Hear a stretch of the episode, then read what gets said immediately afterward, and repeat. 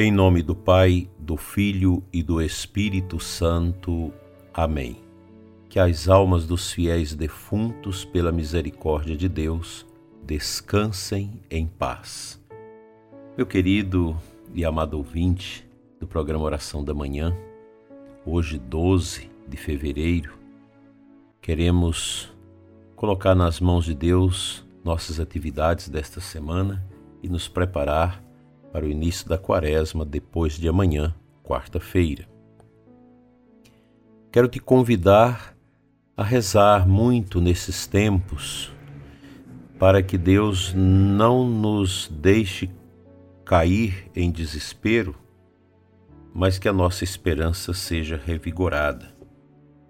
Muitas pessoas estão, de certa forma, desanimadas, porque o mundo não está bem. O mundo está perigoso. O mundo tornou-se um estupim, um barril de pólvora que pode se explodir. A gente sabe disso. O Brasil também não está bem porque ele está dentro do mundo e padece terrivelmente de situações que realmente nos preocupam. Então nós podemos dizer que a humanidade vive um momento de um ataque violento e brutal da nova ordem mundial, que muita gente acha que não existe, que isso é apenas uma quimera. É, o sistema quer que você pense deste jeito. Nós vivemos esse ataque brutal contra a família, contra a fé, a tal ponto dessas misérias, dessas ideias estranhas, globalistas e etc., entrar também dentro do corpo humano da igreja. Os tempos não são fáceis. Nós vivemos esse caminho para o passaporte 2030 da ONU, carregado de coisas pagãs complicadíssimas, que a gente precisa se inteirar disso. Ah, mas eu já estou de meio-dia para a tarde, da tarde para a noite, não vale a pena mais envolver nisso. Vale sim, nós precisamos estudar, conhecer um pouco essas artimanhas desse mundo, dessa agenda globalista, desta revolução cultural que vem destruindo tudo, os costumes, impondo pautas estranhas. Dê uma olhada na proposta do Plano Nacional de Educação do atual governo, que deverá ser votado no parlamento. Dê uma olhada ali. Você vai perceber como nós temos ali pautas tremendamente anticristãs, pautas que vão preparando as crianças, os alunos, para a perca da liberdade. Nós precisamos falar com os nossos deputados para não aprovar essas pautas. Elas são perigosas, elas massacram os valores. A educação é para ensinar ciência e não militância, não pautas que não têm nada a ver com a nossa vida. A gente precisa estudar. Eu estou aqui em, mão, em minhas mãos com o livro do Guilherme Fiuza, Passaporte 2030 o Sequestro Silencioso da Liberdade. É um livro interessante, não li todos, só algumas partes, mas numa linguagem bem simples que dá para colocar para nós o que é esse passaporte, as pautas da Agenda 2030 da globalização.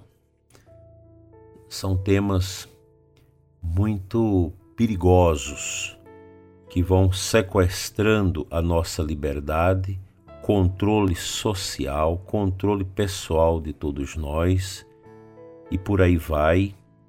É uma agenda perigosíssima de desconstrução da fé judaico-cristã, de desconstrução do, do nosso ocidente, da nossa cultura cristã judaica.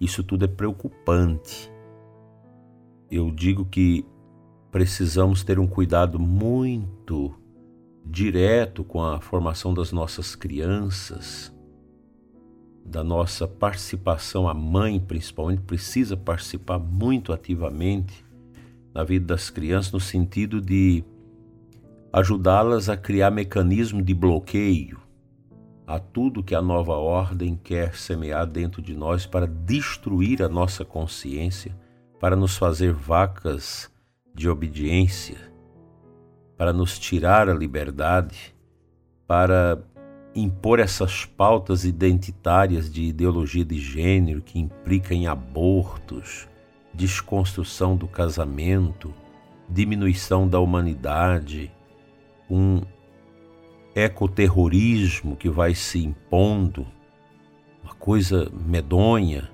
e tem coisas muito estranhas que estão sendo é, propaladas nas universidades, nas escolas, no meio artístico, no meio cultural, que nós precisamos tomar consciência disso. Porque eu já vejo dentro da nossa igreja pessoas até de liderança já tomadas por esta mentalidade paganizada e querem paganizar a igreja. Querem trazer o mundo para dentro da igreja. Uma igreja que deveria ser essa brasa incandescente para queimar o pecado, para iluminar as trevas e a, atingir as consciências para que elas sejam de Deus, vai se tornando é, uma igreja que acomoda com as coisas do mundo. Tudo é permitido, toda religião é boa, a nossa religião é apenas mais uma, o cristianismo não é determinante, e assim nós vamos fenecendo com essas ideias horríveis que vão sendo crescidas dentro da nossa própria comunidade católica. Atenção, meu querido irmão sacerdote, seja firme, não abra mão da verdadeira consciência da fé, da Sagrada Escritura, do magistério da Igreja, os tempos requer de nós fundamentação, oração, espiritualidade. Veja como decai a largos passos a espiritualidade nossa na igreja, a espiritualidade do clero, então, como nós temos visto o vazio espiritual dos pastores. Porque nós estamos sendo levados por um ativismo que não ajuda na salvação das almas. Tudo isso está conectado a esta mentalidade de nova ordem mundial que quer produzir toda uma desgraça na vida das pessoas. Falam tanto de ecologia, etc, etc, etc. Mas esses bilionários que comandam a nova ordem mundial como Klaus Schwab, Bill Gates, família Rockefeller e outros dos Estados Unidos e de outros lugares do mundo, são verdadeiros poluidores. Eles já começam a poluir com seus jatinhos para baixo e para cima, jogando sujeira no espaço e depois criticando os outros. Não criticam, por exemplo, a China, que é um dos países que mais polui. Entra aí no Google, pesquisa sobre a poluição nos rios chineses. Vocês vão ficar assustados. É muita coisa. Então nós precisamos rezar muito, guardar a nossa fé e passar a nossa fé para os nossos filhos, preparar as nossas crianças.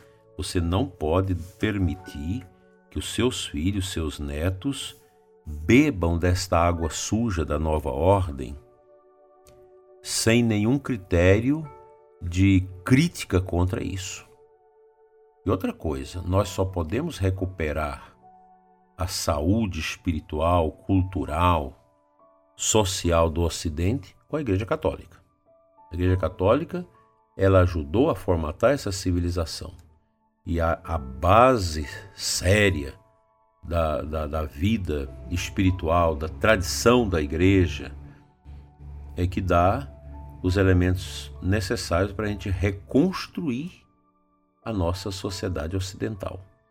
Mais cedo ou mais tarde vai ter que haver um movimento de renascimento cultural, cristão, nesta realidade, do contrário, nós vamos fenecer.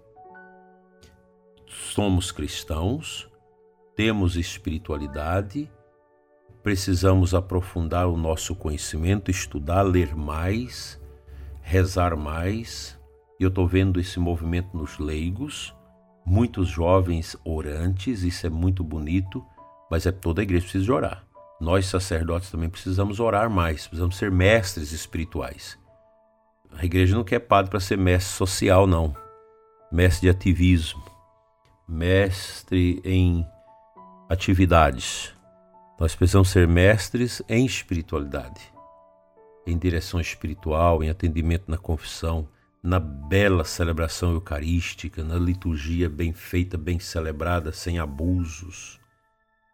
Os tempos requer de nós este olhar compassivo e misericordioso para com esse mundo que caminha largos passos para a sua autodestruição, por causa exatamente da ideologia, do mundanismo e dessas mentalidades comunistas do da nova ordem mundial, foro de Davos e etc, que desprezam totalmente o cristianismo e querem impor, inclusive, uma religião pagã no mundo. Tenhamos cuidado, amemos a Cristo e a nada mais e sejamos muito fiéis àquilo que a nossa Santa Mãe Igreja nos ensina. Amém.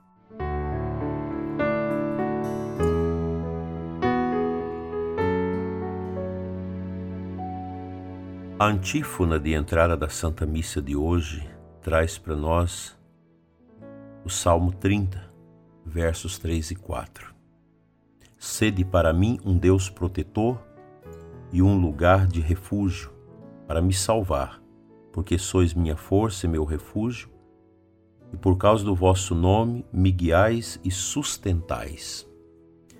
Aqui o salmista está pedindo aquilo que nós também devemos pedir nos nossos dias de hoje, na nossa oração clamar a Deus a proteção dele na nossa vida, entender que Deus é o nosso refúgio.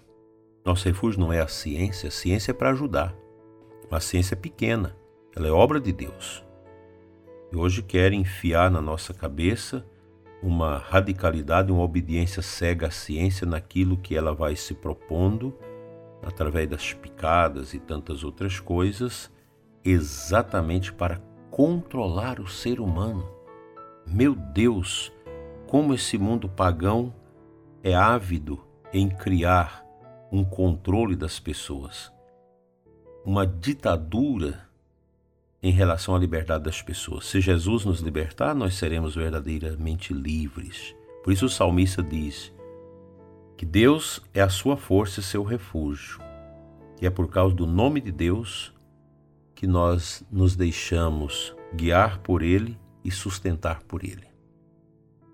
Não deixe de ir ao cemitério hoje fazer uma visita ao campo da saudade, rezar pelos, pelo descanso eterno dos mortos. Não deixe de ir lá fazer uma caminhadazinha dentro do cemitério hoje, rezar seu terço e cultivar no seu coração a humildade e a submissão total a Deus, nosso refúgio e proteção. Deus ilumine o seu dia e seus trabalhos.